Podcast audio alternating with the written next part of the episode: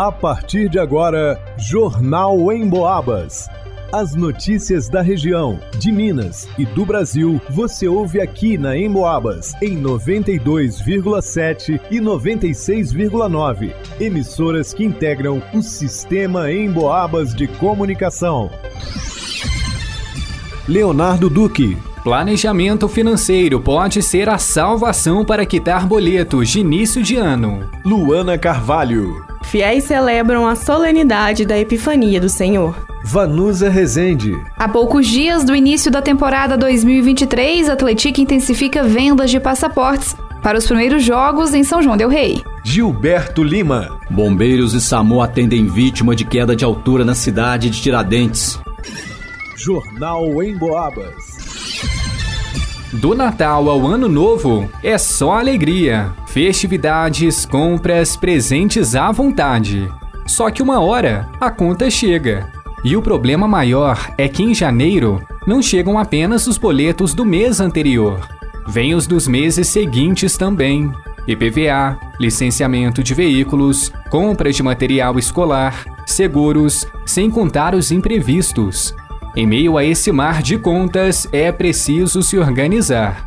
O primeiro passo, segundo o economista Gustavo Ferreira, é quitar as dívidas pendentes. Para pesar menos no bolso, tente renegociar diretamente com as empresas ou estabelecimentos. Elas podem e precisam negociar com seus credores, né? E é importante que a gente explique a situação para os nossos credores para que todos ganhem, né? Tanto nós possamos pagar as nossas dívidas quanto o credor possa receber, né? Então é há espaço para renegociação. Quando existir espaço para renegociação, a gente tem que priorizar aquelas dívidas que têm juros mais altos, para que a gente não incorra nesse tipo de despesa com juros das nossas dívidas. Depois, vida nova. Crie o planejamento financeiro da sua família.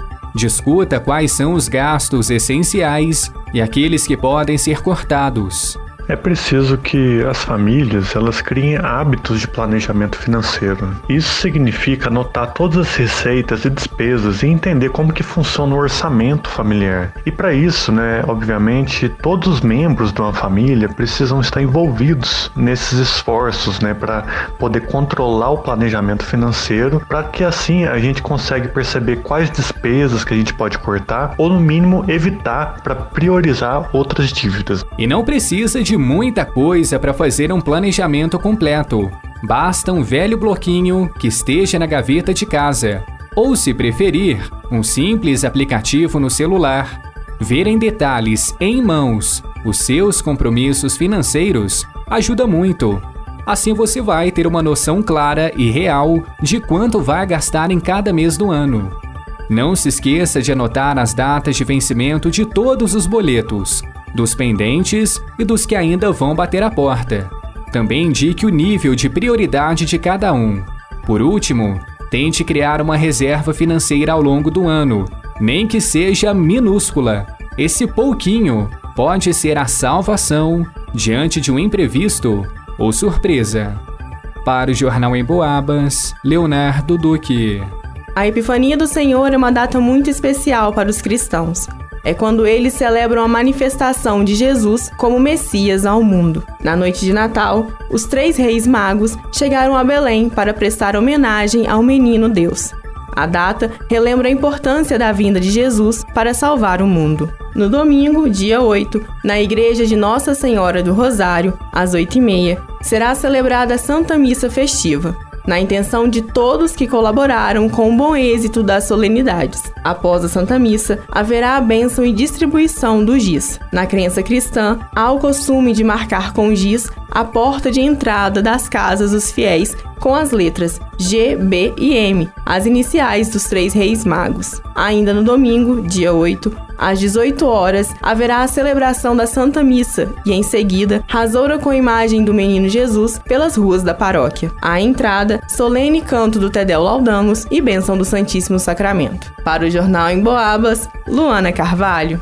A temporada de 2023 para o Atlético Clube começa no sábado, dia 14 de janeiro, às 15 horas, no estádio Joaquim Portugal. O Esquadrão de Aço começa o ano disputando o título da Recopa Mineira contra o Democrata de Governador Valadares. Já na outra semana, sábado, dia 21, será o início do Mineiro, O jogo de estreia no campeonato do Atlético está marcado para as 15 horas no Joaquim, Portugal, contra a equipe do Tombense. Com o início da temporada se aproximando, o Atlético Clube intensificou as vendas do passaporte para os primeiros seis jogos em que o atual campeão do interior será o mandante. O passaporte tem ingressos para os seguintes jogos: Torneio da Recopa Mineira, quatro jogos da primeira fase do Campeonato Mineiro Módulo 1. Além do jogo contra o Tombense, o Esquadrão de Aço joga em casa contra América, Caldense e Patinga. O passaporte também garante ingresso para o jogo da primeira fase da Copa do Brasil. Para a competição nacional, ainda não foi definido o adversário do clube são joanense. Os ingressos para os seis primeiros jogos do Atlético em casa estão sendo vendidos por 220 reais. Para quem é sócio torcedor, o valor do pacote é de R$ 179,90. O passaporte está sendo vendido na papelaria Leblon e na loja online do Atlético pelo link www.centraldoseventos.com.br barra Jogos Atletique. Para o Jornal em Boabas, vá no Usa Resente. Militares do Corpo de Bombeiros de São João del Rei foram acionados na manhã de ontem para atendimento de uma ocorrência envolvendo vítima de queda de altura em uma construção na cidade de Tiradentes. O acionamento se deu em apoio a uma unidade do SAMU que estava em atendimento no local.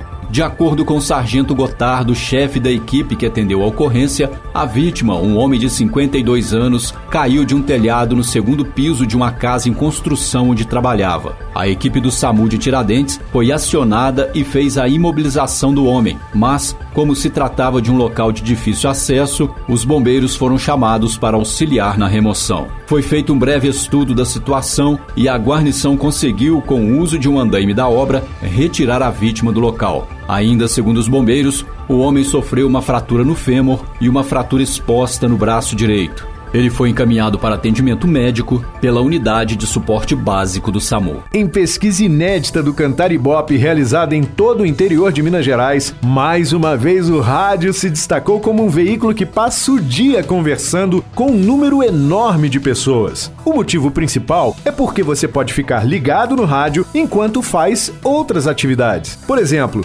segundo a pesquisa, 62% das pessoas ouvem o rádio em casa. Desses, 24% ligam o rádio ao acordar, 20% quando fazem atividades domésticas, 20% no trabalho, 18% no carro. Ou seja, é muita gente ligada no rádio o dia todo. E muita gente ouvindo a Emboabas, é claro. Porque a Emboabas não promove fake news, conta aquilo que é realmente importante para as nossas vidas e enche o nosso ambiente de alegria com músicas e aquela conversa amiga. A Emboabas está no radinho, no computador, no celular. Aliás, você já baixou o aplicativo da Emboabas no seu smartphone? Tem notícias, dá para acessar os podcasts dos programas que já foram ao ar. E pode ouvir ao vivo a Emboabas 92,7 se gosta de mais informação, ou a Emboabas 96,9 se gosta de mais música.